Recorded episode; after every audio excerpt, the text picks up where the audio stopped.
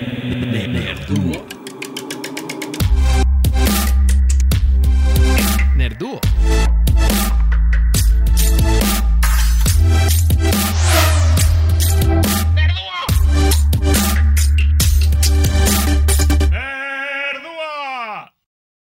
Hola, ¿qué tal? Y bienvenidos de regreso a este segundo episodio de Nerduo, en donde dos mejores amigos hablan sobre todas las cosas nerdas y los aconte- acontecimientos. Ay, ya me trabé al principio, qué pendejo. No pedo. Hola, ¿qué tal? Y bienvenidos al segundo episodio de Nerduo, el podcast en donde dos mejores amigos discuten los acontecimientos más recientes del mundo nerdo. Conmigo, como siempre, está mi mejor amigo Chucho Villalpando. ¿Cómo estás, Chucho? ¿Qué onda, Gurito? ¿Cómo estás? ¿Bien? Órale, ¿andas dormido? ¿Qué onda? Más o menos, ya es fin de semana. Es fin de semana largo. Entonces, ¿Vas, ya estoy en, en, en modo de descanso. vas saliendo de trabajar o qué? ¿De qué trabajas, Chucho? Yo soy ingeniero mecánico, diseño máquinas para las autopartes. Muy divertido. Suena, suena, suena muy interesante, amigo. La verdad, mira, de, de tu vida a mi vida, prefiero la tuya. Vives en Canadá, tienes dinero, eres independiente. Pero bueno, cada quien su momento en la vida, ¿verdad? Entonces, este, el día de hoy vamos a hablar de Miss Marvel, el casting que acaban de anunciar. Vamos a hablar de Jamie Foxx y Benedict Cumberbatch, que aparentemente van a aparecer en la eh, tercera película de Spider-Man con Tom Holland, que nos emociona bastante eso. Vamos a hablar un poco de lo que les habíamos prometido la semana pasada, la opinión del Star Wars Squadrons de nuestro queridísimo Chucho. Es un hombre ocupado, así que no esperen la, el review más a fondo. Pero definitivamente tendremos nuestras primeras impresiones y, como siempre, haremos popó los videojuegos si no nos gustan y los alabaremos si sí nos gustan. Eh, y como tema de la semana, hoy vamos a hablar de los remakes y los remasters, por qué son buenos, por qué son malos, cuáles sí nos gustan, cuáles no nos gustan. Así que quédense con nosotros, que va a estar chido el podcast de esta semana. Pero bueno, ¿qué onda, Chucho? ¿Con qué quieres empezar, eh? Pues podemos empezar con. eh, Güey, me comí Pues el hace rato. mis- No, espera, espera, antes de que empecemos. Me comí hace rato. Mi mamá hizo un chicharrón en salsa verde con unas calabacitas. Hija de su no madre. Es- están tan no. buenas que me las sigo imaginando ahorita. Ya me las comí hace como una hora. Cualquier persona que está viviendo en el extranjero fuera de México, la forma más efectiva de tortura es diciéndole que comió. Güey, es que no manches. Y no me imagino. ¿Hace cuánto que no comes chicharrón, güey? Bueno, aquí sí venden como el, el chicharrón así como en bolsita, ¿Pero el de harina? pero mande, no el de cerdo, ah, sí. pero sí, pero no lo venden, no venden el como la lámina, ¿no? Que, que, que, que, venden este los domingos este en la junto carnicería. con las carnitas, que ¿no? la compras sí, y te brillan las manos, güey. Sí, sí, sí, sí. Que, si, que si frotas la pared se vuelve transparente, ¿no? Ay, no, la verdad, sí estuvo muy rico. No me imagino cómo es para ti vivir la vida sin la comida mexicana. Y bueno, te lo digo porque cuando yo vivía en Boston igual era lo que más extrañábamos. Cuando regresaba en verano era ir a comer taquitos al pastor, era comer pozole, todo lo que pudiéramos comer que no se podía comer en, en Estados Unidos. Nos atracábamos cuando regresábamos. Pero bueno, te voy a mandar unos Choco Crispies o algo Va, por correo. Para que no nos extrañes tanto. mínimo unos gancitos. Pero bueno, vámonos con el primer tema si quieres. El casting de la nueva Miss Marvel. Cuéntanos, Chicho. Ah, para empezar, aquí, aquí en Canadá fue un poquito noticia porque la muchacha que va a ser este Miss Marvel. muchacha, eso suena como eso suena como término como de, de, de- de señor de más de 50. La Fíjate que muchacha. la muchacha La muchacha es muy joven, es muy bonita, sí. Pero a ver, ¿qué tiene la, muchacha? va- va a la discoteca. Se mete al antro.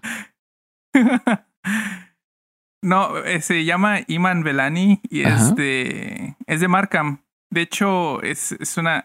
Porque el área de Toronto, así como Nueva York, eh, está pues sí la ciudad de Toronto y está como toda la zona conurbada, así como México, Nezahualcóyotl, Tecatepec. ¿Es canadiense? etcétera. Es canadiense, sí, es canadiense. Oh, No sabía. Es canadiense, es canadiense, eh, es de ascendencia pakistaní. Ya. Y, y sí, es, es canadiense. En Canadá hay una gran comunidad, ¿no? Como del Medio Oriente.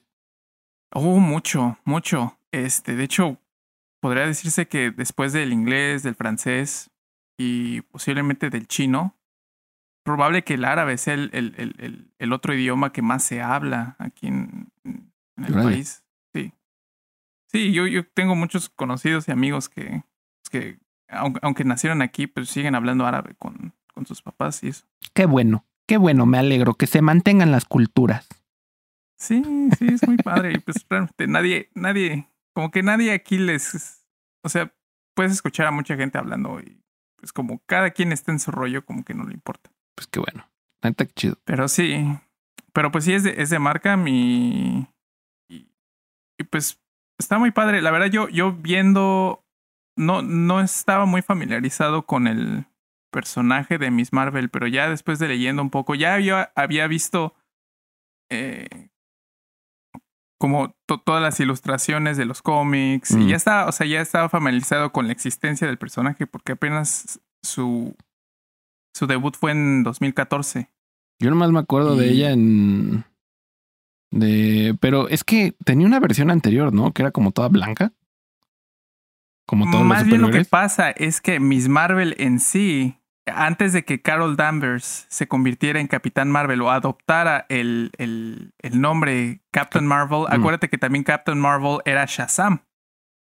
Eh, fue fue una, una disputa ahí entre DC y Marvel. Sí. Y, y antes de que Carol Danvers se convirtiera en, en- en Captain Marvel o adoptar ese nombre, eh, su nombre en, en sí era Miss Marvel. Y de Mm. hecho, en su historia, en su historia como de origen, eh, ella de hecho adopta ese, ese nombre, eh, Miss Marvel. la- es que el personaje se llama Kamala Khan. Eh, ella adopta el, el nombre como un tipo como homenaje a, a, a Captain Marvel porque es eh, la, como que la superheroína que ella Admira. que ella admira, exactamente. Oh. Pues Ajá, qué buena ajá. onda. La verdad, lo que más me emociona, y no sé a ti, es que sea una actriz que nadie conoce. O sea, Sí, porque la verdad, con Tom Holland ya había tenido como algunos papeles, pero no era como necesariamente súper famoso, pero me gustó mucho ver un Spider-Man con una persona que no tenía como nada por lo que lo recordáramos antes realmente, ¿no? Que eso fue como, siento algo que en el momento no pensé que me que afectara mi opinión al respecto de Spider-Man, pero el Spider-Man de Andrew Garfield, todo el mundo lo conoce como el Spider-Man de The Social Network, ¿no? Entonces es como, y la gente que no recuerda el nombre de Andrew Garfield dice, ay, el que salía en la película de Facebook, ¿no? Entonces sí. siento que es, es muy buena estrategia, ¿no? El, el contratar a- actores que, pues, que nadie conoce y darles también un- una oportunidad y siento que financieramente también va a ser muy bueno para Disney y Marvel, ¿no? Que no van a tener que estar pagando Robert Downey Jr. cada vez que quieran hacer una nueva película. Sí, nada más los tienen en contratos como de 20 películas por 10 años y Eh, en el, en el mismo, en- en- con la misma paga desde el principio. Pues así le pasó a, a, A a Chris Evans sí. cuando, cuando lo castearon porque realmente ni él mismo daba 10 centavos por él, porque después de los Cuatro Fantásticos él ya no, como que ya no estaba muy interesado en el papel. De hecho, para el papel estuvo incluso de, Cap- de Capitán América, estuvo considerado John Krasinski, el que le hace de Jim Ah, Halpert sí en The Office. ¿Te imaginas? Pero en ese entonces todavía no lo conocíamos como un actor de acción como hoy en día. No, no, ya era, lo era. Jim Halpert de The Office. Sí, hubiera sido muy raro como ver a Capitán América todo chistosín y digo, hubiera- le hubieran dicho que se pusiera este ponchado, ¿no? Para el rol, pero pues todos, todos lo recordamos como el, el hombre chubby que se casa en The Office. Sí. Entonces, eh, sí hubiera estado muy gracioso. Creo que la verdad, y, y mira, ese es un buen contrapunto para lo que acabo de decir. Chris Evans ya lo recordábamos por un buen de cosas, ¿no? Not Another Teen Movie, por este, Los Cuatro Fantásticos, por Scott Pilgrim. Y la verdad, fue un muy buen Capitán América y siento que al principio sí era así como, oh, te he visto en, no sé si has visto en Another Teen Movie que sale todo encuerado. Sí, claro, que, con, la, con el chantilly. sí, con el chantilly en el pipí. Entonces, tener esa imagen en tu cabeza y luego ir a ver una película de Capitán América con ese actor es como, hmm, ¿no? Pero creo que la caracterización estuvo muy buena. Creo que el, el, el, guion es muy bien y te como que te quita todo prejuicio de, de que hubo, ¿no? Que creo que eso falló en Spider-Man de Andrew Garfield, que era. No hubo como una buena caracterización del personaje y le dijeron a Andrew Garfield, pues. O sea, bueno, esta es mi imaginación, ¿no? Pero siento que le dijeron, pues tú maneja el personaje, tú. ¿Cómo lo ves? O no sé qué. Y como que hizo el mismo personaje que ha hecho en otras películas y naturalmente te iba a recordar a ese personaje que estaba emulando de antes. Pero no sé. Claro. Yo la verdad estoy muy emocionado. Qué bueno que sea una actriz desconocida. Qué bueno que sea una actriz más joven, porque creo que eso es algo que, que el Tom Holland, o sea, el casting de Tom Holland le, le pegó justo al clavo. Que hay más este jóvenes, digamos. O sea, ya otra vez vamos a sonar como los tíos viejitos de este episodio. Pero la verdad, muchas veces a mí me enoja mucho cuando dicen, no, este, este no es el personaje que yo recuerdo de mi infancia, no sé qué. Digo, pues porque no es para ti, es para la infancia de los que son infantes ahorita, ¿no? O sea, para nosotros es un, una, un gran, una gran nostalgia, ¿no? Pero obviamente no nos va a evocar lo mismo que sentimos cuando éramos chiquitos, porque ya conocemos los personajes. Sí, no, y claro, y aparte lo importante tanto como con, con Spider-Man como con Miss Marvel es que las dos historias, eh, por lo menos el principio, se centran alrededor de, de, de, de un adolescente. O sea, Peter Parker al principio eran sus problemas como eh, malabareaba su vida, ¿no? De adolescente en la escuela, este, siendo un nerdo, como todos. Y además siendo un superhéroe, ¿no? Y, teniendo que, que, ser el héroe y balancear todas las responsabilidades, ¿no? Y también eh, sacrificar las cosas, unas cosas por otras. Y aquí con Miss Marvel, por lo que veo del personaje, también se centra mucho en, en, en como en la experiencia adolescente de ahorita, del siglo XXI. Por ejemplo, en, en ella, ya en recientes, eh, en recientes historias, ella forma un equipo con puros adolescentes de, de, de Marvel incluidos, por ejemplo, Nova y, y, Miles Morales. Y, las historias son muy, muy ad hoc ahorita al, al, siglo XXI. Entonces, yo la verdad es, estoy muy... ¿Emocionado? Pues no sé, emocionado, sí, de, de, de, de, de lo que pueden hacer. Incluso un poquito más que...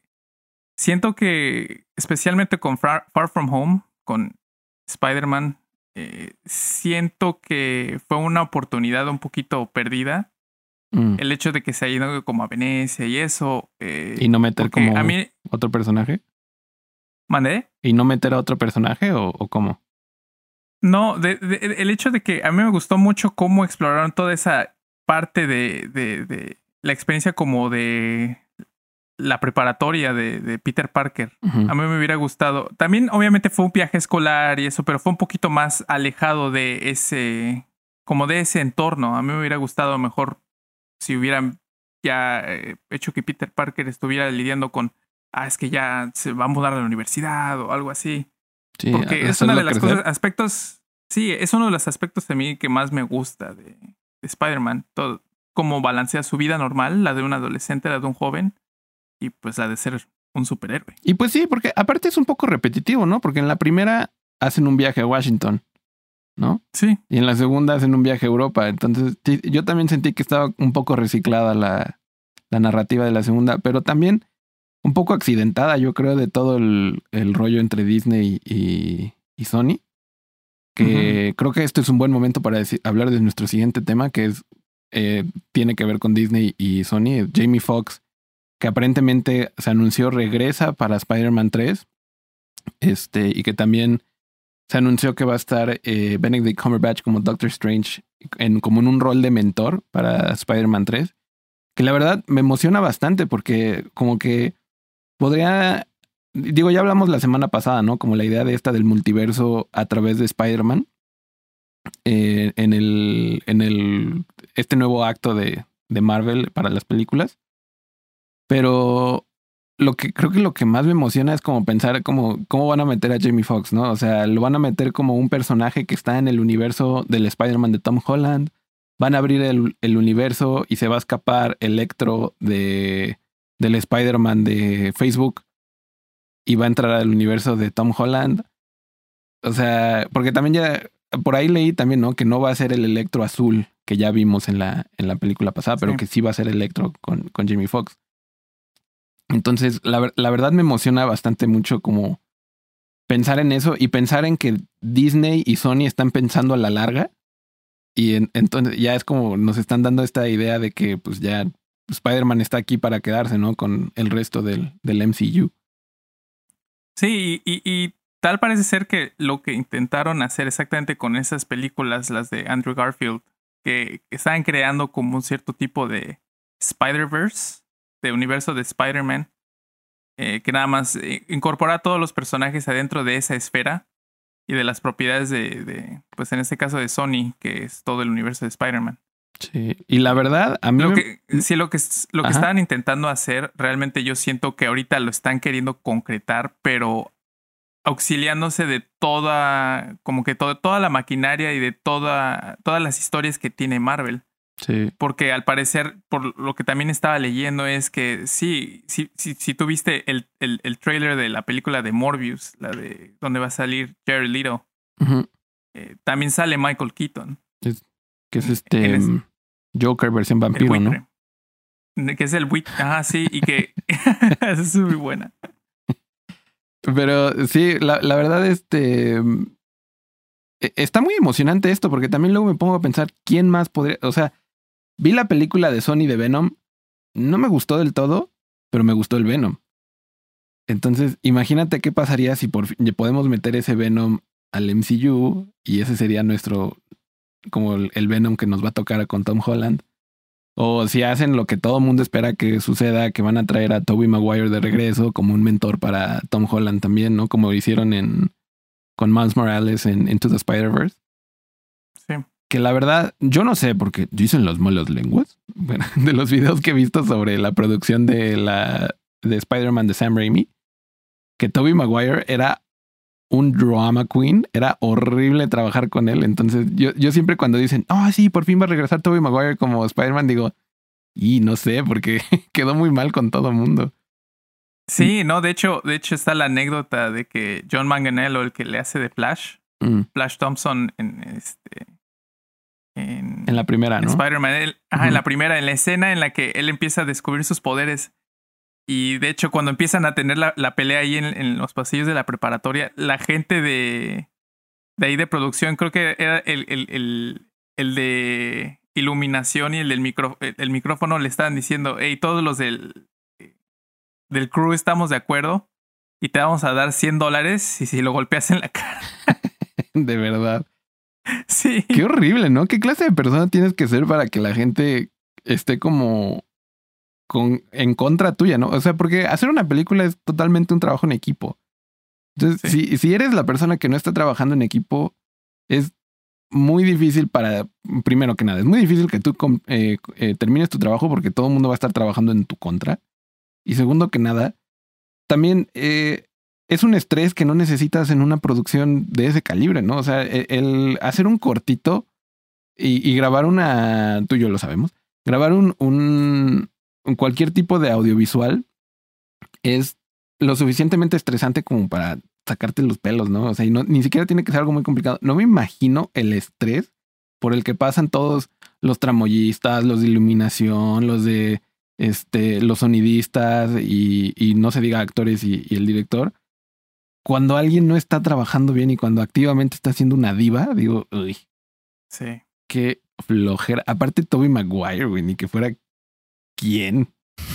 Sí, ¿Sabes? O sea, si me dijeran Robert Downey Jr. es una diva, digo, ok, bueno, ese, ese hombre tiene en sus hombros todo el MCU. Pero Toby Maguire en ese entonces era como una película que apenas empezaba. Él apenas era un actor que se estaba conociendo como en, en, en Hollywood y era Y digo, qué, triste que las únicas, las historias que permanecen son las feas. Sí, ya sé. Pero bueno. Pero, pero pues también dicen que, que, es muy probable que Andrew Garfield también pueda hacer una aparición. Que eso yo la verdad lo veo un poquito más difícil porque él sí se fue en muy malos términos. Con Sony, ¿no? Este, con Sony. Sí. Pero quizás, ¿no? Porque pues seguramente si regresa sería en, en, en, un... Digo, Disney y Marvel son los masters del cameo. Entonces yo creo que la verdad, si Toby Maguire y, y Andrew Garfield regresaran, sería en un cameo. No me imagino que se aventarían a quitarle el spotlight a Tom Holland en Disney. Sí. Sí, estoy de acuerdo. Entonces, sí, un cameo estaría interesante. Yo siento que, que, por eso, por eso Tom Holland es. Eh, porque su contrato ahora con, con el nuevo trato con Sony, creo que nada más son otras dos películas más. Mm. Pero es obvio de, ¿cuál es tu, que van a. ¿Cuál es tu, tu Spidey favorito, güey? Es una muy buena pregunta. Sí, bueno, de las películas, obviamente. El mío es Tom Holland. Yo sí, yo creo que como, como, como Spider-Man eh, en general, o sea, todo lo, comparado con los cómics y con otras historias, sí, la verdad creo que el más auténtico, el que se acerca más a como al Spider-Man original es, Tom Holland. Mm. Sin embargo, a mí me gustaba mucho como que todo, todos los problemas o todos los pedos en los que estaba metido el de Tobey Maguire, porque por ejemplo en Spider-Man 2, este, tiene un problema muy, muy con el que te puedes relacionar, que, que está totalmente muy desconcentrado, desconcentrado, muy estresado. Estaba tan estresado que, por ejemplo, estaba perdiendo sus poderes. Que puede ser o no un eufemismo por unos problemas de disfunción. Qué estúpido. pues sí, pero, pero, es cierto. Aparte porque No, no, le sale la telaraña, güey. Exactamente. Ay, me regañaría mi novia porque la verdad, mi novia es como hiper fanática de Toby Maguire porque obviamente pues nosotros en 2001, ¿cuándo salieron? 2001, 2002. Pues cuántos años teníamos, ¿no? Teníamos menos de, de 10 añitos. Siete años. Sí, entonces pues crecimos con, con Toby Maguire y obviamente creo que cualquiera de nuestra generación tiene esa nostalgia en su corazón por Toby Maguire y le encantaría que, que se volviera a vestir de, de Spider-Man, pero estoy de acuerdo contigo. Siento que están, yo lo pondría de esta manera, están mejor escritas las películas de Sam Raimi que las de Disney. Pero siento que es una mejor personificación de Spider-Man Tom Holland que Tobey Maguire. Sí. Eh, sí, yo siento que, por ejemplo, las películas de Sam Raimi podrías compararlos más, esas historias como con una novela gráfica standalone, que nada más es su historia eh, solamente que está englobada, encapsulada en ese momento. Y exactamente ahorita eh, el, MCU, todo tiene que estar interconectado, entonces no, no hay mucho espacio para como para escribir otro tipo de historias o tener un tono diferente, porque también estas películas tienen que ser para todo público. Y, y, que la verdad, creo que lo han hecho muy bien, porque no ha sufrido demasiado, siento, la, la narrativa. Mi, mi hermano eh, ha estado viendo, bueno, reviendo todas las películas del MCU y las está viendo como en orden cronológico. Y siempre lo escucho así como, ah, no manches, oh, no sé qué. Y, se pone aquí del otro lado del cuarto, aquí donde grabó. Y empieza como, escucho como toda la emoción que él, le mete. Digo, las ve con alguien más, entonces como que está platicando mientras las ve.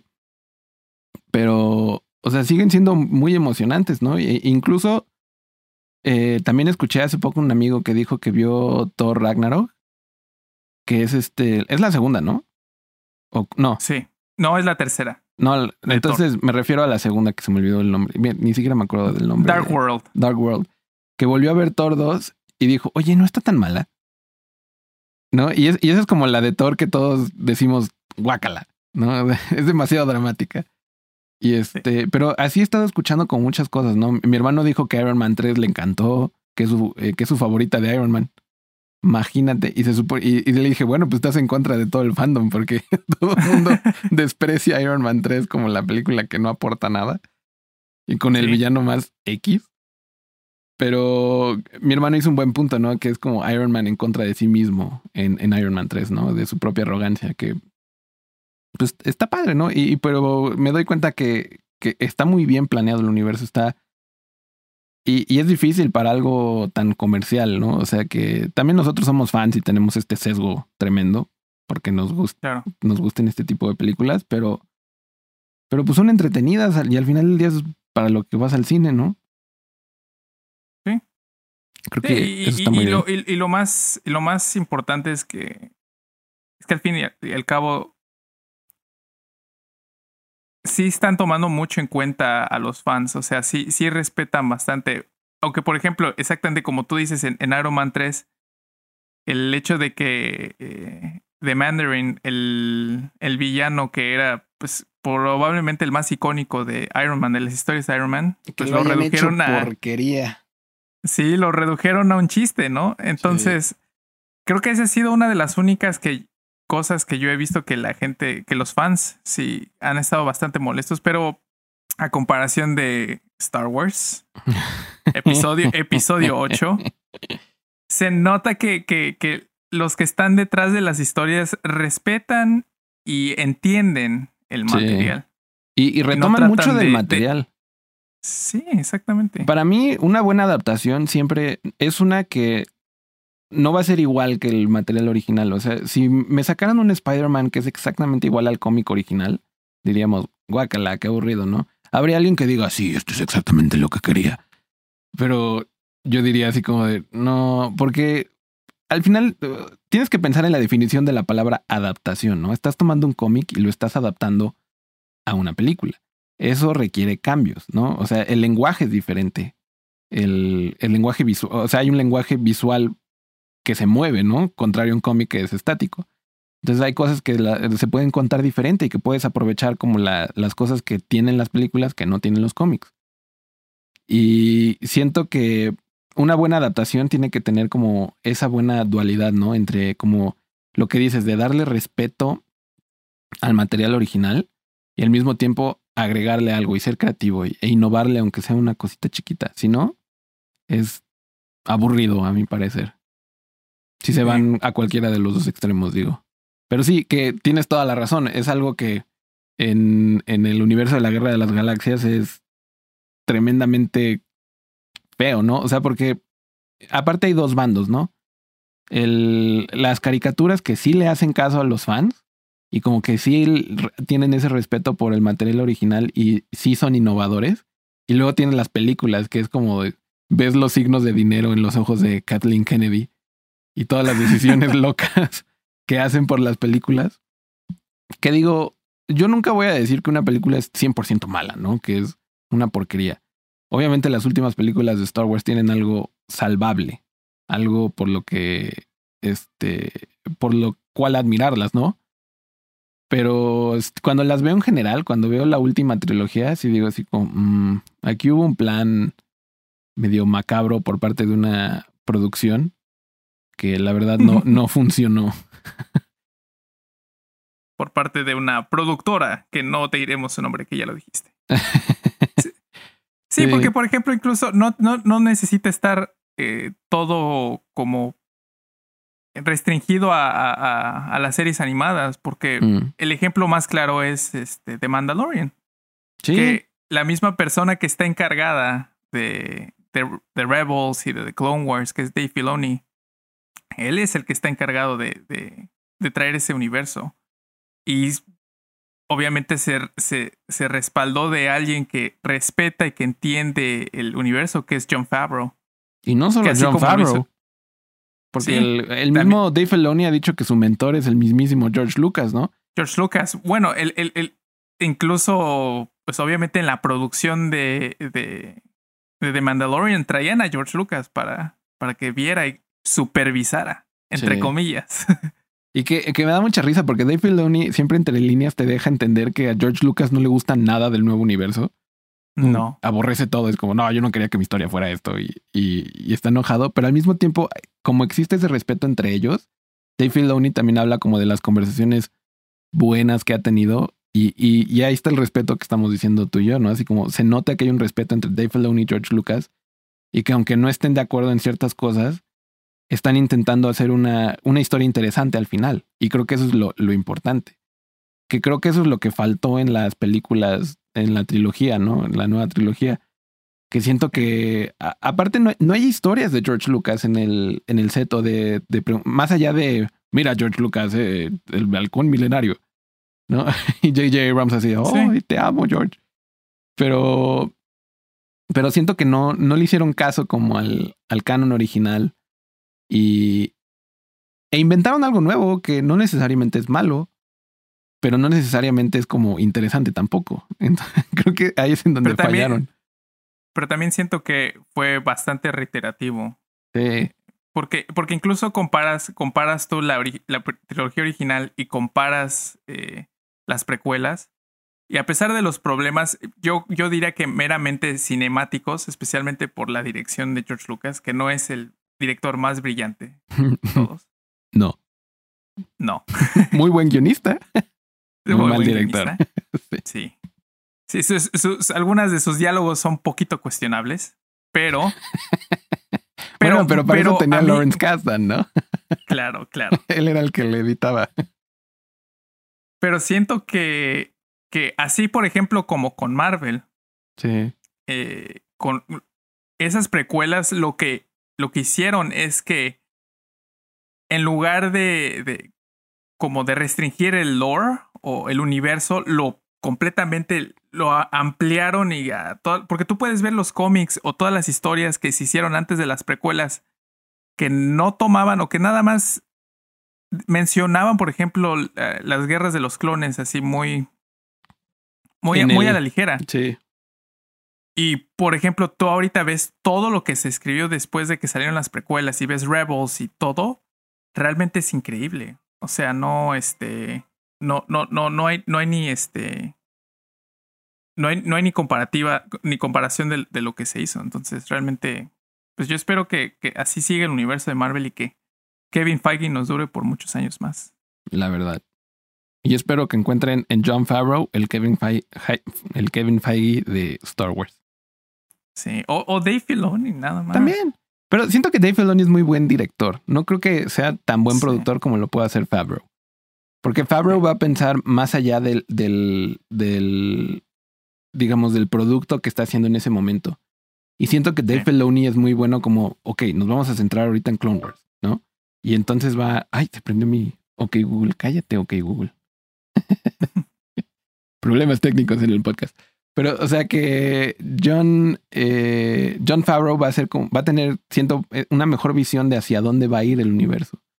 De lo que pueda tener Dave Filoni, porque Dave Filoni siento que es buenísimo siendo el director. O sea, entiende muy bien el, el, contenido, entiende lo que quieren los fans, entiende el lore que ya nadie se acuerda, ¿no? Así cosas como del especial de Navidad de Star Wars que dice, ah, sí, ¿te acuerdas del nombre del hijo de Chewbacca, no? Y todos así de, ¿por qué sabes eso?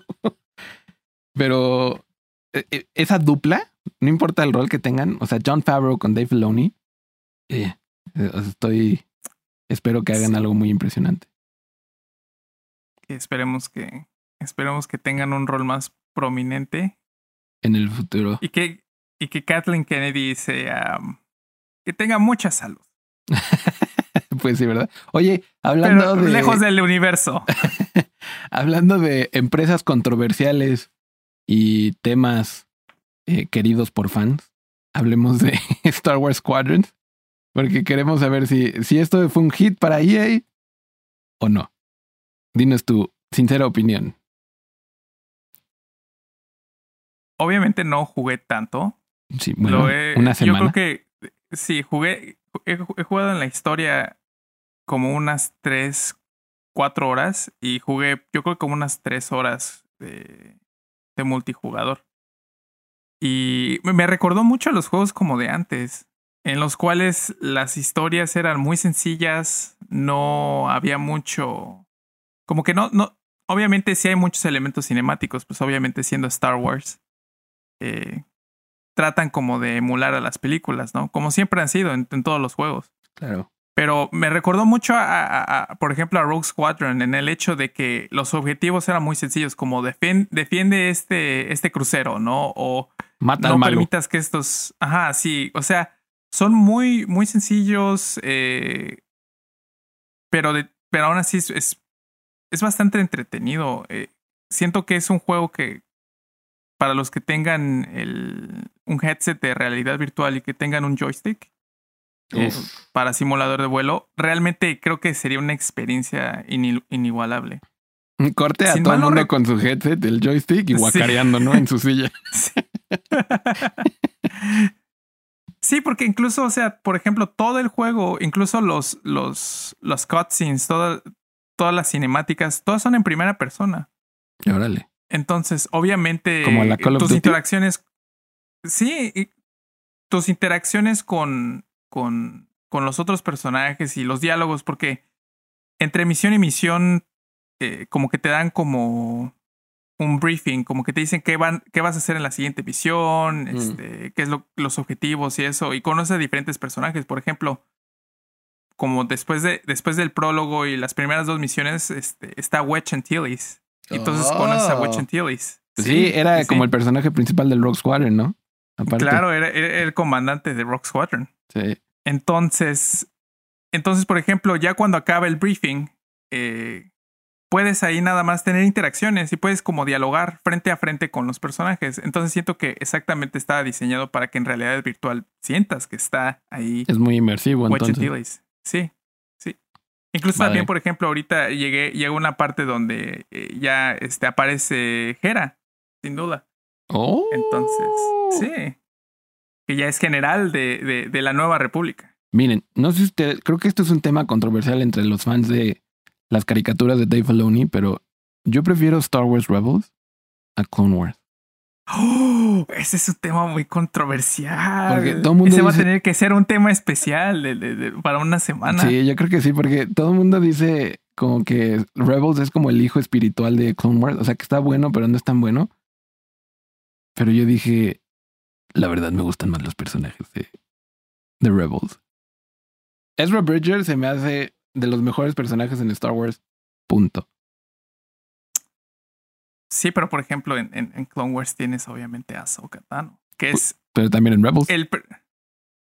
es cierto, pero su, su, crecimiento, su crecimiento como personaje es totalmente todo Clone Wars. Ella es el personaje principal de Clone Wars. Claro. No, y la verdad, o sea, amo a los dos. O sea, no voy a decir que, que odio Clone Wars, ¿no? O sea, creo que son de mis dos pedazos de de eh, ¿cómo se dice? De producciones de Star Wars que más me gustan.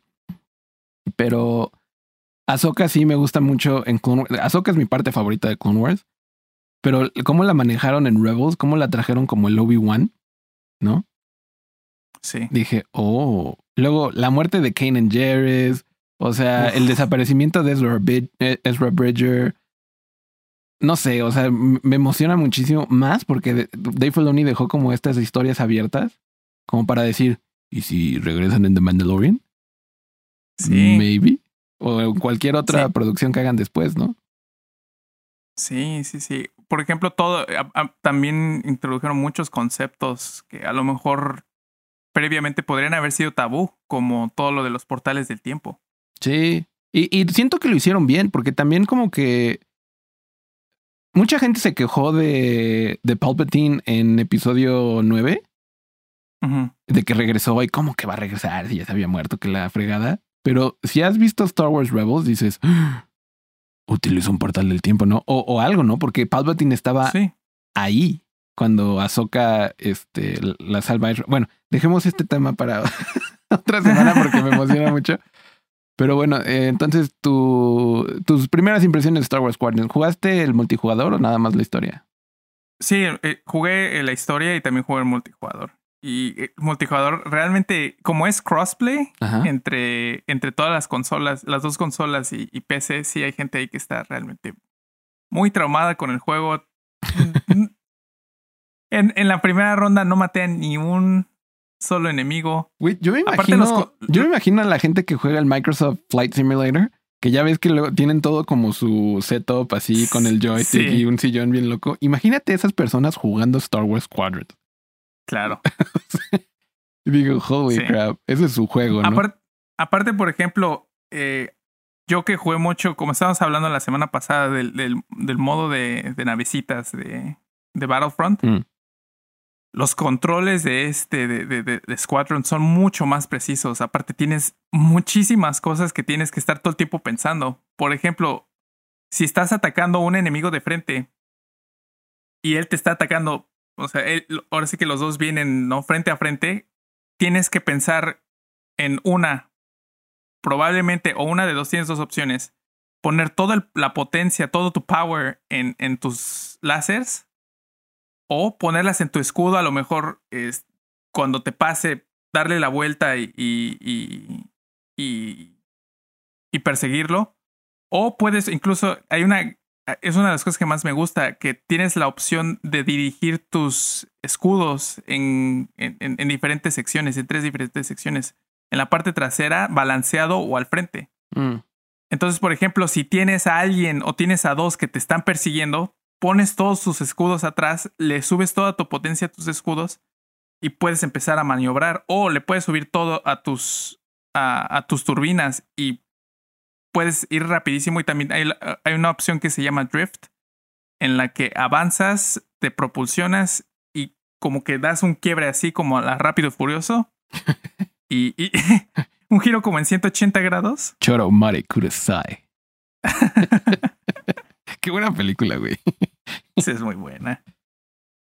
Y, y ya le das la vuelta y puedes, y puedes defenderte. La verdad, siento que es un juego muy, muy complejo. La verdad, no sé de qué la gente se está quejando de que, ah, es que esto no es como el X-Wing o TIE Fighter del PC y eso, pero digo, bueno, ¿qué más quieren? Pues esto es bastante complejo. O sea, yo, yo diría que esto sí, si no eres alguien que a lo mejor puede que está acostumbrado a un tipo como de arcade, como simulador arcade de, de, de, de combate, sí, va a costar un poquito de trabajo, sí, pero siento que a, pesar de que la curva de aprendizaje puede estar un poquito pesada, muy, muy pesada, siento mm. que si, si se practica, creo que Aparte están, están de moda este tipo de juegos, ¿no? Porque es como... Eh, se escucha muy en que tienes que utilizar mucho tu cerebro. O sea, como ajedrez. Y, por ejemplo, los juegos que han salido, el Among Us, ahorita, que han sido populares, ¿no? El Valorant. Sí. ¿No? Ahora Star Wars Squadron. Todos son juegos muy cerebrales, ¿no? Que tienes que estar como on your toes, pensando qué sigue, cómo me muevo, a dónde voy, lo que sea. Claro. Y este, que por cierto, salió un nuevo mapa de Valorant la próxima semana, con todo gusto. Les digo qué tan bueno está ese mapa, porque seguramente voy a jugar muchas horas de Valorant la próxima semana. Pero me agrada. Y la verdad, o sea, siento que los videojuegos que tienen una curva de aprendizaje larga son, a la larga, son los que te terminan gustando más, porque son los que te acompañan, los que si, si te pega y es como de, ay, quiero ser bueno en este videojuego, pues le, le vas a estar ahí metiendo tiempo y horas para, para mejorar. Y son los videojuegos que se quedan contigo y, no estás esperando a que saquen el siguiente y el siguiente y el siguiente, ¿no? Claro. Que creo que es algo que jugadores de LOL o de Dota o de StarCraft entienden muy bien, ¿no? O sea, que pueden sobrevivir con un videojuego por años. Y años. No, y no necesitan el Call of Duty Modern Warfare 83. Sí. Y, y por ejemplo, ahorita que mencionas lo de lo de, de, de juegos como más cerebrales, incluso el, a mí me está empezando a gustar mucho la dirección en la que están tomando los juegos de EA. Porque siento que a lo mejor después de Battlefront 2 sí aprendieron como la lección. Porque incluso Jedi Fallen Order es un juego difícil. Mm. O sea, si lo juegas en la dificultad más fácil, pues obviamente pues, no te vas a morir nunca y eso. Pero si lo juegas en la dificultad, incluso la, la normal o en la de Caballero Jedi, eh, te vas a morir y muchas veces. Es como un Dark Souls pero con, con sables de luz. Pues mira, hablando de videojuegos y de las cosas que nos gustan y que no nos gustan, ¿por qué no hablamos de algo que es un poco controversial entre tú y yo? Quizás no. Los remakes, los remasters, las reboots, digamos, de ciertos videojuegos eh, de nuestra infancia que siempre hay algún Nintendo, Sony o Microsoft que dice, les voy a vender este videojuego de nuevo porque no tengo nada mejor que venderles. que a mí, eh, mientras estábamos pensando en cómo traer este tema para, para el podcast esta semana, dijimos un punto muy interesante que fue eh, lo de el Zelda Ocarina of Time.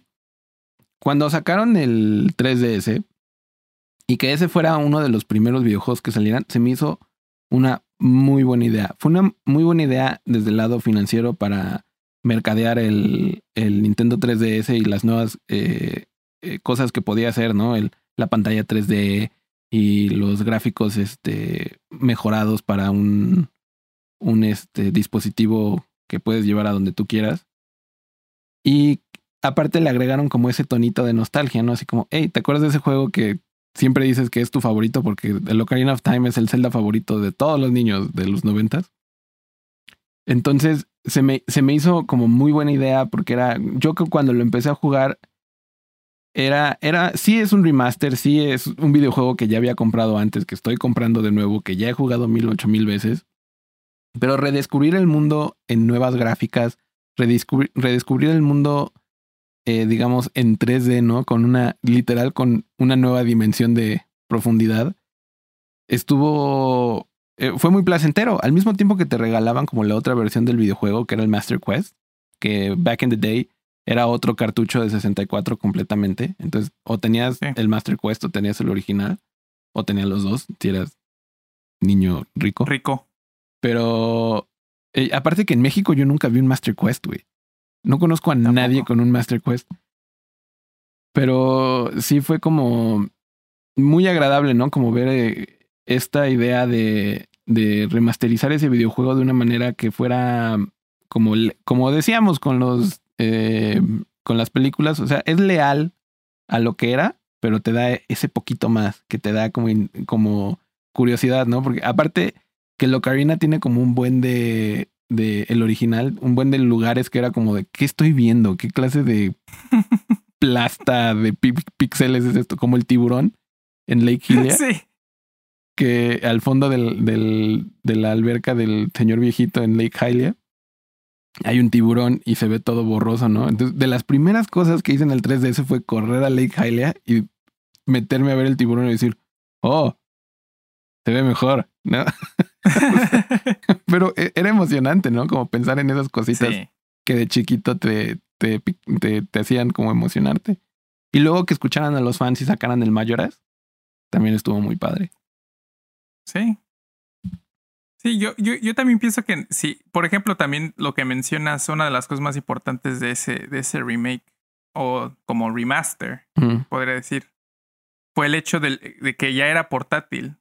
Eh, o sea, el hecho de, de poder llevártelo a todos lados, creo que, creo que experimentar ese juego, a lo mejor jugarlo no solamente en, tu sillón, a lo mejor irte a un parque, ¿no? Este, ir, ir exactamente en. Estoy jugando el, el, templo de el Forest Temple en el bosque. Temple en un forest, exactamente. Qué cursi. Exactamente. Siento que eso puede ser una opción. Por ejemplo, yo lo que estuve jugando en, en julio y agosto fue. Jugué toda la trilogía, incluido Halo Reach y Halo ODST, que apenas salió el ODST, que todavía no lo he acabado, pero empecé jugando Halo Reach, Halo 1, Halo 2 y Halo 3 en el Master Chief Collection en, en, la compu. Mm. Y yo nunca había jugado el Halo 2, ni siquiera el original. Ah, yo sí. Sí, ya sé. Qué raro. Ya ves. Tú eras el fan de Halo. sí, pero nunca, nunca había jugado el Halo 2. Pero sí me di cuenta que, obviamente, el, el, el, el tanto el Halo 1, Halo Combat Evolved, como Halo 2 sacaron sus ediciones como de aniversario. Y en especial el Halo 2, que yo podría decir que es la historia como más cinemática que si hicieran una película de Halo podría ser la que quedaría mucho mejor adaptada el hecho de que sacaran cinemáticas que se ven increíbles. Eh, realmente fue un, un gran acierto. Además de que los gráficos mejoraron mucho, porque lo más padre de, de, de, de, de esta versión es de que con simplemente presionando un botón puedes cambiar instantáneamente, especialmente la compu, porque pues, es más poderosa, puedes cambiar instantáneamente de gráficos. Entonces había bastantes momentos en los que, pues obviamente yo no tenía como un punto de comparación, pero si veía algo que me gustaba visualmente, le cambiaba y decía, ah, así se veía entonces. Y dije, bueno, pues se veía bastante bien. Sí, para su e- época. El Halo 2, la verdad, me acuerdo, yo no era fan de Halo, la verdad, y, y en general detestaba a Microsoft cuando salió el Xbox 360 y el Xbox original. Y siempre fui Nintendo fanboy. Pero el Halo 2 fue de esos juegos de Microsoft que me empezaron a jalar como hacia el oscuro mundo de Microsoft y el y su maldito Xbox 360 que pasaba más tiempo descompuesto de lo que pasabas jugándolo. Pero pero el, el Halo 2 me acuerdo jugarlo en legendario en modo cooperativo con mi hermano horas. Horas y horas y horas. Y lo jugábamos y lo rejugábamos. Y, y como que se volvió como una cosa entre mi hermano y yo que, que el, el, Xbox se convirtió como en nuestro juego en donde podíamos jugar cooperativamente un juego de historia, ¿no? O que tuviera una narrativa claro. como Gears of War, como Halo, como algunos Call of Duty incluso. Y que aparte a los dos nos gustan mucho los FPS, entonces era como muy divertido el Xbox en, eh, de esa manera para nosotros, que Nintendo no tenía, ¿no? Nintendo no era tan bélico y, y, el Xbox llegó justo en la adolescencia de mi hermano y la mía, entonces era como perfecto sí. en, en, en, ese momento. Y, y que hagan remaster, o sea, es curioso, o sea, un, un, remaster de Halo siento que tiene su lugar, tiene su, su momento ahorita, ¿no? O sea, en una pandemia nadie puede salir y de repente sale Microsoft y dice, ¿quieres todos los juegos de Halo en versión chida? Y pues obviamente les avientan dinero, ¿no? Así, eh, ¿no? Sí. Pero siento que si, por ejemplo, Epic hubiera dicho, vamos a hacer un remaster de Gears of War, siento que hubiera funcionado, pero no hubiera funcionado también, porque Gears of War ha sido este como videojuego que ya le hicieron otra versión y otra versión y, y fue es de esos videojuegos sí. como Call of Duty que mataron haciéndole mil versiones intentando replicar el primero. Sí. Y... Sí, por ejemplo, exactamente eso fue lo que pasó con Modern Warfare 2, que también lo compré por la pandemia. Salió como dos semanas después de que empezó la pandemia.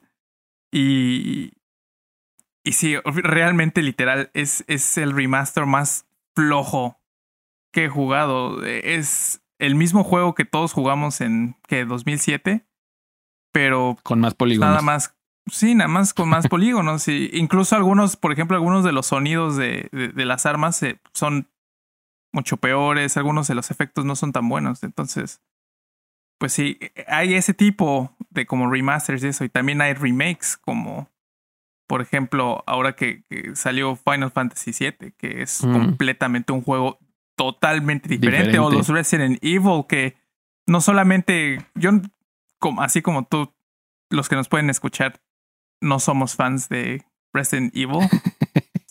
no hemos nunca visto las hemos jugado, nada. nunca hemos jugado en Resident Evil, ni visto las películas, pero eh, pues uno puede ver y reconocer de que los remakes, incluso críticamente, han tenido mejor. O sea, obviamente los, los, los primeros son legendarios, pero mm. 20 años después, los remakes han sido críticamente exitosos Malo. y. Ah, bueno. Sí. sí, por ejemplo, Resident Evil 2 eh, fue nombrado por muchos cuando salió uno de los mejores juegos del año, que fue el remake. Sí. Bueno, y hablando de remakes y remasters malos, siento que Nintendo es muy bueno haciendo, como pegándote la nostalgia, pero a veces también se vuelve muy obvio, ¿no? Porque tiene sus ocarinas y dices, ah, qué padre, ¿no? Que lo que sea. Pero luego tiene sus, este, ¿cómo se llama? O sea, lo, los Mario Odyssey y los Mario eh, 64 que, digo, están buenos y, por sí solos son videojuegos bastante buenos, pero esta nueva eh, tanda de, de, de, Mario, de remasters de Mario que hicieron, siento que no fue la mejor porque literal era como, pues nada más eh, mejores gráficos para un videojuego que no necesariamente fue, no, no, me pega en la nostalgia como un Zelda, ¿sabes? Tal vez el Mario 64. Pero, pero más interesante de esto también es que, por ejemplo, yo sí los compré por la nostalgia, aparte porque nunca nunca jugué el Odyssey y nunca acabé el Sunshine. Uh -huh. Pero eh, no le agregaron absolutamente nada. Incluso uno pensaría que siendo los controles del 64 de, eh, un poquito arcaicos, que en su momento fueron muy innovadores, pero ahorita ya son bastante arcaicos. A mí me Uno gustando. pensaría que, que Nintendo, por ejemplo, los controles de la cámara en especial, Mm. uno pensaría que, pues, siendo 2020, a lo mejor Nintendo podría haber adaptado el sistema de la cámara de, de, de, por ejemplo, del Odyssey para el 64 y, y la, literal el juego es exactamente el mismo. Ah, bueno, eso, eso es algo que Locarina sí hizo muy bien. O sea, que se acopló al 3DS y que en la pantalla de abajo, o sea, la manera en que manejas tus ítems y que los prendes y los apagas es muchísimo más cómodo que como estaba en el 64, porque tienes esa pantalla táctil. Y, y, lo pensaron muy bien porque dijeron, el, el 64 tenía más botones que el 3DS. Entonces podías como manejar muchas cosas con botonazos.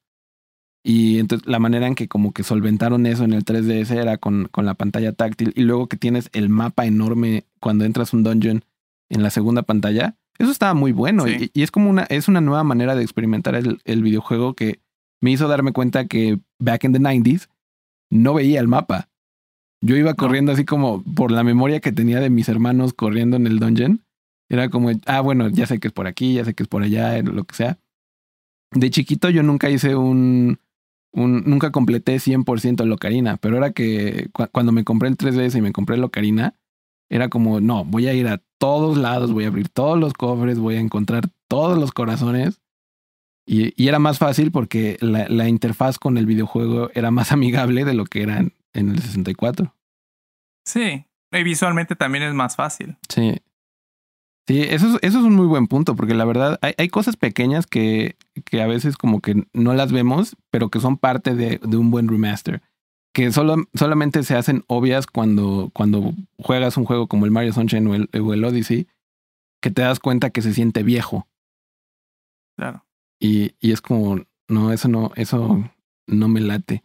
Y yo la verdad pienso que deberían empezar a hacer remasters de cosas fuera del, del, de lo video, de lo videográfico, ¿no? O sea, las cosas físicas, ¿no? Ahorita que estás hablando del 64, a mí me encantaría porque todo el mundo es como, no, que el control del GameCube es el mejor control del mundo y yo con ese juego Smash es mi favorito. Sí, ok, el control del GameCube. Sé que es controversial como la mayoría de las cosas que me gustan, pero el control del 64, si le hicieran una versión nueva con mejores botones, porque los botones del 64 son como muy flojitos y no son muy sensibles a, comparativamente a, a, los controles que tenemos hoy en día. Pero si hicieran una versión nueva con, con nuevos switches, con una palanquita más sensible, ¿no? Porque la, la, palanquita del 64 la puedes mover así como la mitad del camino y todavía no se mueve tu personaje. Y luego lo mueves tantito más y ya se movió todo. y, como... y, los juegos en los que tenías que girar todo el tiempo, tenías que girar la palanca rápidamente, te tenías este, zafando el dedo antes de que pudieras girar a tu personaje. Era horrible. Y, y, que de alguna manera como que sí trajeron al nuevo mundo el control de 64 con el control del Wii. El control del Wii era el nunchuk, era la parte del medio del 64. Uh -huh. y, sí. y, tenía como la misma ergonomía. Y, y, la verdad dije, pues sí funciona. A mí me gustaba mucho ese control. Digo, el, el D-pad del otro lado pues estaba ahí como de adorno, pero, pero como cómo se agarraba de, de, de en medio y de la palanquita de al lado, me gustaba mucho. Si sí, sí, empezaran a como a traer poco a poquito eso, porque, y sí lo hacen, pero con la, o, o, lo hacen con las versiones como muy viejas, como del NES o del SNES, y digo, ¿quién quiere jugar con un control de NES? Es la cosa menos no. ergonómica del mundo. No, es súper incómodo. Y del SNES es un poquito mejor, pero no por mucho, ¿no? Aún así, el del 64 es bastante incómodo. Para, verdad, no, no, mira, no, es mi opinión sé. personal. Eh, bueno, bueno, bueno, lo que no saben, queridos podescuchas, es que eh, nuestro amigo Coro tiene eh, tres manos. Entonces, una mano es para el D-pad, una mano es para el joystick y otra mano es para los botones. Y con las rodillas, este, aprieta el gatillo. Entonces, por eso dice que es su mejor control. Es, es, es, muy inclusivo ese control. Ah, yo lo amo, yo lo amo, güey. Me acabo de echar otra vez todo el. Hablando del Ocarina. Volví a jugar el, el Ocarina, pero en el 64. Porque uh. lo estaba comparando contra el, el del 3DS. Por eso lo tengo como fresco en mi uh -huh.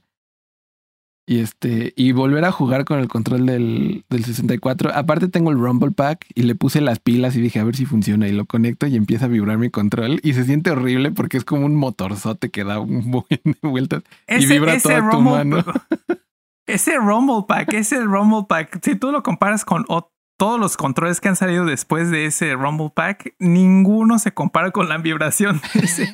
ya sé, pero porque por, eso estaba pesado, porque era, pues, ya, sabes cómo funciona la, cómo vibra, ¿no? Que es nada más como un, eh, una bolita que está como desbalanceada para que cuando gira hace como que se mueve todo el, chasis del, del control.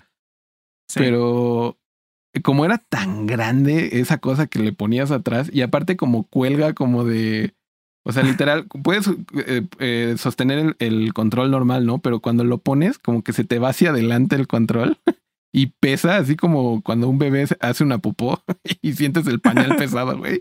Así se siente el, el mendigo control de 64. Y entonces cuando dices, oh cielo, cuando vibra y empieza a girar y es como, te mueve toda la mano así bien chistoso.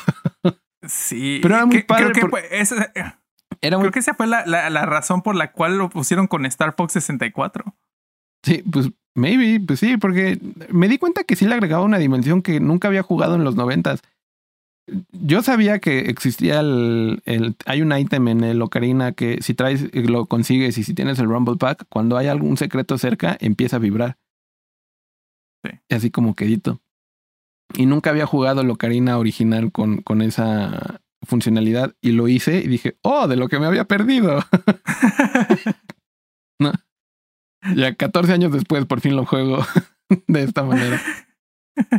entonces, como realmente lo debiste de haber jugado siempre. Sí, entonces fue como... Uh, pues, pues, o sea, te pega la nostalgia, ¿no? Y, y, me hizo entender por qué el Ocarina del 3DS era tan bueno. Porque, eh, porque pues, me, me, esa funcionalidad, la, en realidad la conocí con el Ocarina, porque es, ese mismo ítem funciona similar en el 3DS, pero en realidad es un ruidito que hace. Entonces, como que ya no está el rumble, ¿no? Pero eh, sentir como el, el, la sensación de que vibra tu control bien chistoso. está muy gracioso. Sí. sí. Ah, qué tiempos. Qué tiempos aquellos, la nostalgia, no sé qué. ¿Cuál, cuál es el...? Este, este fue uno de los capítulos en los que más me he sentido viejo, que había mencionado. y eso que nada más tenemos dos. Oh, ¿Qué tiempos de aquellos? ¿Te acuerdas cuando teníamos tres manos para jugar videojuegos? Ay, no, pero... No sé, amigo, este ha sido un año muy bueno y muy malo para los videojuegos, siento. Sí. Por, por un lado tenemos juegos nuevos como... Bueno, entre comillas, nuevos como el Among Us, que es muy bueno porque te junta con, con tus amigos, aunque salió en 2018. Pero me gusta esta como nueva tendencia de que lo indie está empezando a ser como el mainstream y que ya la gente no está buscando el Call of Duty 1083 y el FIFA 87, ¿no? Y, y o sea, que está muriendo un poco ese, los, los juegos estandarizados, ¿no? Por las consolas. Y creo que, y creo que a mí en lo personal, creo que una de las cosas que más me da gusto de que, por ejemplo, eh, Among Us y que Fall Guys sean los juegos más populares ahorita, es que al fin de cuentas es como que ejemplifican lo que tiene que ser un videojuego, que tiene que ser divertido. Sí. Porque tú lo comparas, por ejemplo, con The Last of Us, que a pesar de que, o sea, es una obra técnica impresionante, al final del día sea o no controversial o la historia no te guste, hay momentos en los que no es divertido. Sí. En lo que es tedioso. Entonces, eso no. Se supone que al, al final de cuentas, por eso Mario ha tenido 40 mil juegos y todos han sido exitosos. Porque al fin, al fin de cuentas, eso es lo que tiene que ser un videojuego divertido. Te tiene que entretener. Chale. Ya estamos grandes, amigo. Estamos filosofando sobre los videojuegos, oye.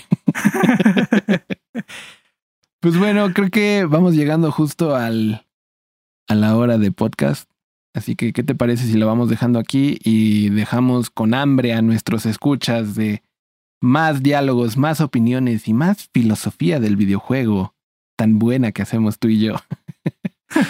Eh, la próxima semana eh, eh, estamos grabando esto en un día raro, así que todavía no sabemos qué va a haber la próxima semana, pero les prometo, les voy a traer mis primeras impresiones de Icebox, el nuevo mapa de Valorant. Voy a jugar muchas horas, se los prometo. Me voy a dormir a las 7 de la mañana jugando esa cosa. Pero, pero les diré si está bueno, si está malo, si está este, roto, porque todo lo que, todo lo nuevo en Riot, no importa el videojuego de Riot, sacan una cosa nueva y eso está bien roto, eso está horrible, va a arruinar el juego. Y, y LOL con 10 años de vida, así como de. ¿Qué? no hemos roto el videojuego en 10 años. Por favor, denos tantita expectativa buena, ¿no? Pero ya les diré mi, mis impresiones. También, este, pues ya saben, lo que sea que suceda en el mundo de los nerdos, aquí tendrán la noticia. Pero pues muchas gracias por escucharnos. Esto fue el segundo episodio de Nerduo. Espero lo hayan disfrutado y que regresen la próxima semana. Ya, ya sabemos en dónde nos estamos publicando. Estamos en Spotify, estamos en YouTube y próximamente estaremos en Google Podcast. ¿Maybe? Sí. Ok. Estamos, seguimos viendo, ¿no? Pero nos van a poder escuchar eventualmente en, en su plataforma de preferencia. Pero bueno, muchas gracias por escucharnos. Nos vemos la próxima semana. Adiós. Nos vemos, banda.